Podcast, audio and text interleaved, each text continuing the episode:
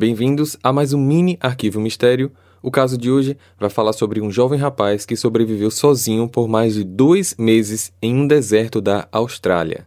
Eu não sei se vocês conhecem o programa Largados e Pelados, onde um casal tenta sobreviver juntos por um período de 21 dias num lugar ermo. Tem também a versão Largados e Pelados à Tribo, que aí já vai um grupo maior e eles tentam sobreviver por 40 dias. O detalhe é que cada um que participa desse programa, mesmo em dupla ou em grupo, tem direito a levar um utensílio como ferramenta auxiliar. Pode ser o que quiser, pode ser uma corda, um isqueiro, um tênis, um facão, mas só pode ser um por pessoa.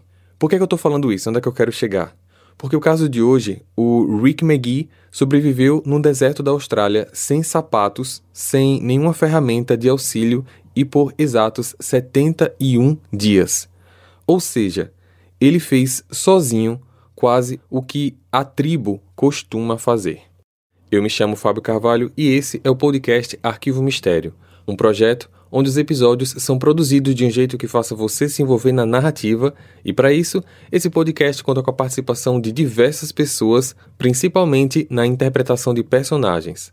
As fotos do caso de hoje vocês podem conferir no nosso perfil do Instagram, arroba Arquivo Mistério. Recados dados, vamos para o caso de hoje.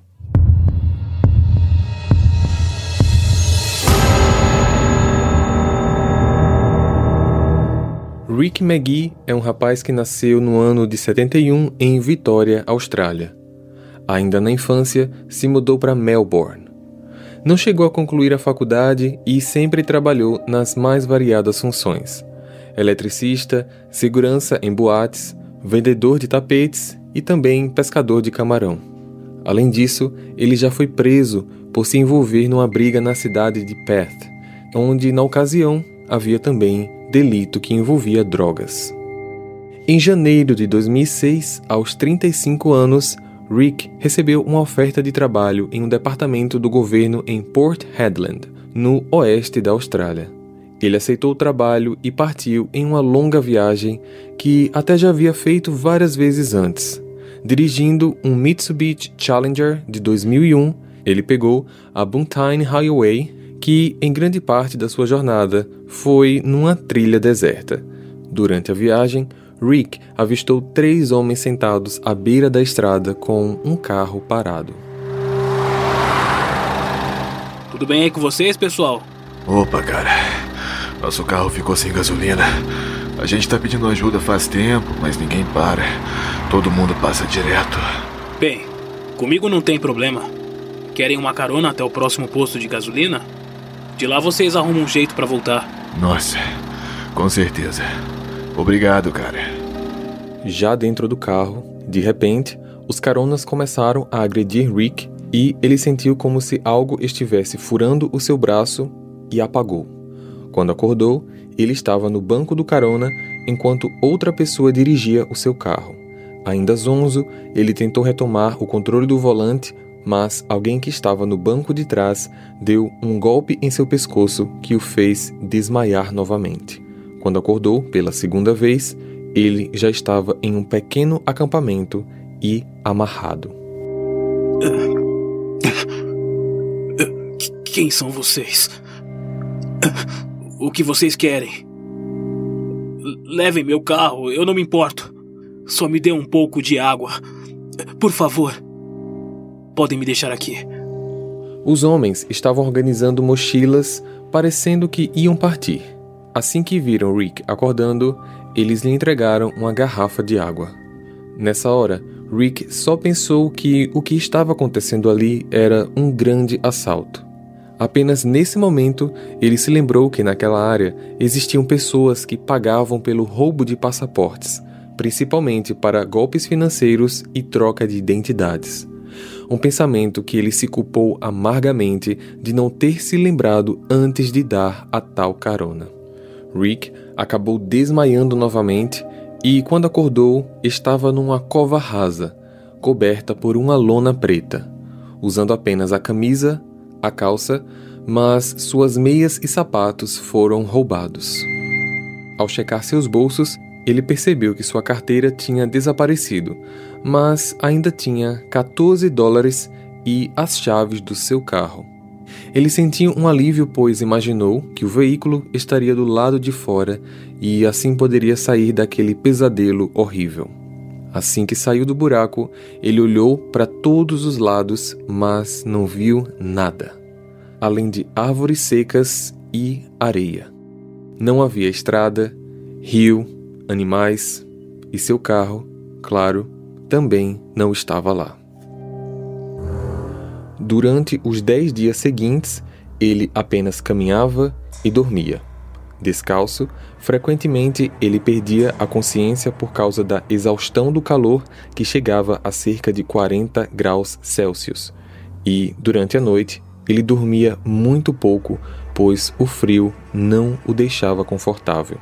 Apesar de ser um deserto, para a sorte do Rick, às vezes chovia, então ele conseguia beber água de vez em quando, mas ao perceber que nem todo dia chovia, pela sobrevivência, ele passou a beber a própria urina. Como fonte de alimento, ele ingeria algumas flores e até os animais que encontrava no local, como cobras, sapos, formigas e lagartos.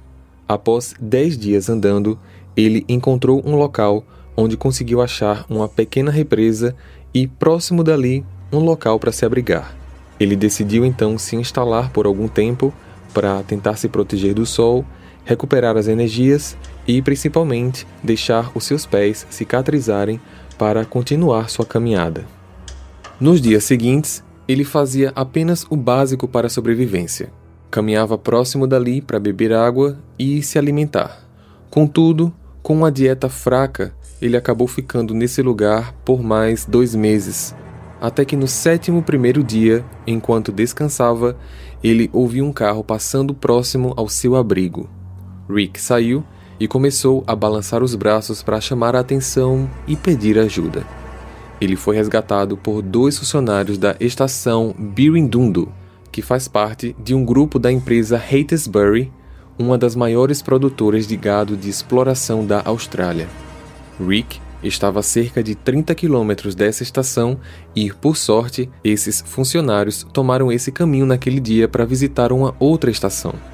Há 71 dias, Rick pesava cerca de 100 quilos, mas, ao ser resgatado, estava com apenas 45.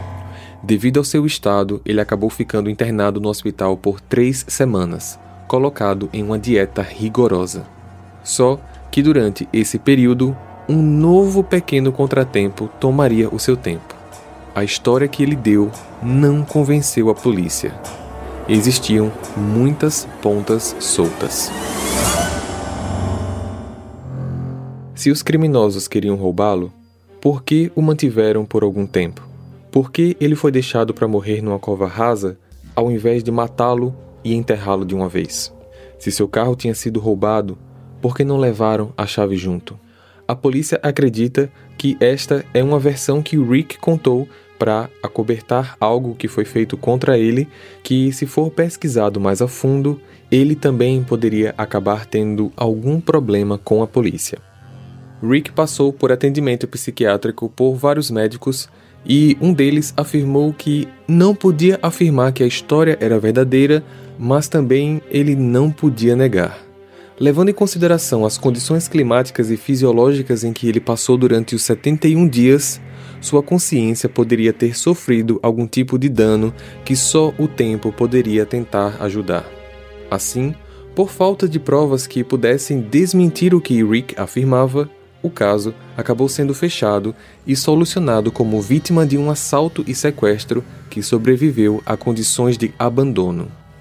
Em 2010, Quatro anos depois do ocorrido, Rick lançou um livro chamado Deixado para Morrer: Como Sobrevivi a 71 Dias no Inferno de um Deserto. Ele acabou viajando para vários lugares para autografar seus livros e fazer pequenas palestras motivacionais. Atualmente, Rick está casado com uma moça chamada Kate, a qual ele conheceu no mesmo ano em que foi resgatado. Além disso, trabalha em Dubai numa empresa de construção civil. E você? Sobreviveria a 71 dias no deserto? Compartilhe esse episódio com seus amigos para ajudar no crescimento do canal. Para ver as fotos desse caso, basta seguir a gente no Instagram, arroba Arquivo Mistério, ou o nosso canal lá no YouTube. Eu vejo vocês então no próximo caso. Combinado? Até lá! Hey, você se interessa por crimes reais, serial killers, coisas macabras e tem um senso de humor um tanto quanto sórdido? Se sim, você não está sozinho. Se você precisa de um lugar recheado de pessoas como você, venha conhecer o podcast Pátria Amada Criminal. Todas as semanas tentamos entender o pior da humanidade. Nesse processo a gente ri, chora, fica brava, fofoca, porque afinal de contas é assim que a gente fala quando está entre amigos. Suas novas melhores amigas trevosas estão aqui no Pátria Amada Criminal.